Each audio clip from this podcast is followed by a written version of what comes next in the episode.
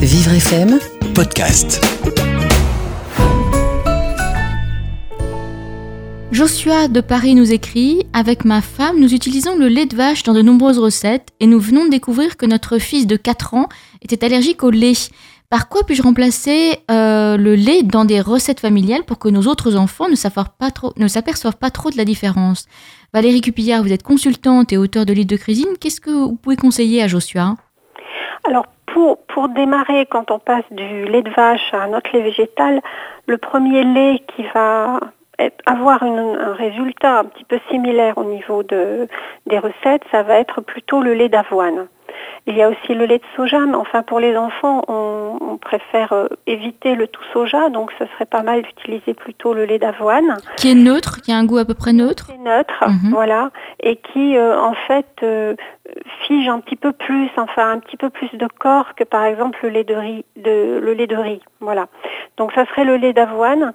Et après le conseil que je lui donne, c'est vraiment de faire des recettes. Ben, effectivement, pour toute la famille, il faut faire la même recette parce que ben, c'est déjà beaucoup plus simple et plus facile, euh, c'est pratique.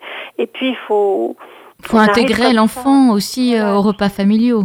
Tout à fait. Hein. C'est pas la peine de faire à part parce que quand on va avoir un peu l'habitude de ces laitages végétaux, quand vous allez faire euh, un flan euh, au chocolat ou euh, une quiche, une quiche lorraine, une quiche aux légumes, personne va se rendre compte que ce n'est pas du lait ou de la crème, mais que c'est plutôt un lait d'avoine qui est mélangé avec un peu de purée d'amande. Ça, c'est pour apporter, c'est la petite astuce pour apporter du gras, pour que ça soit moins aqueux.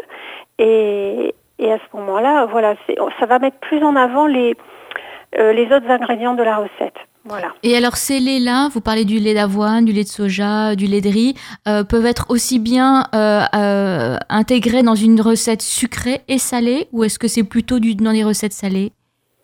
Non, aussi bien salé que sucré. Le lait d'avoine est vraiment neutre, il peut aller partout. Le lait de millet aussi. Le lait de riz également, mais après, c'est vrai qu'après, c'est une question de goût. Il, apporte quand même une note plus douce que les autres. Alors, dans une béchamel, on va avoir tendance peut-être à le trouver moins intéressant.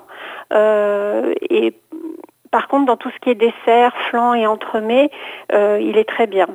Et tous ces laits-là, on les trouve dans les magasins bio, ou est-ce que maintenant on les trouve de plus en plus dans les grandes surfaces? On le trouve dans les rayons bio. Donc dans les magasins bio, il y a beaucoup de choix. On va avoir même du lait de chanvre par exemple, ou du lait d'épeautre, euh, du lait de châtaigne, du lait de noisette. Il y a vraiment un grand choix. Et dans les autres magasins, il faut aller vers le rayon, euh, le, rayon bio. Et c'est là où on trouvera aussi un, un certain nombre de propositions. Vivre FM, Podcast.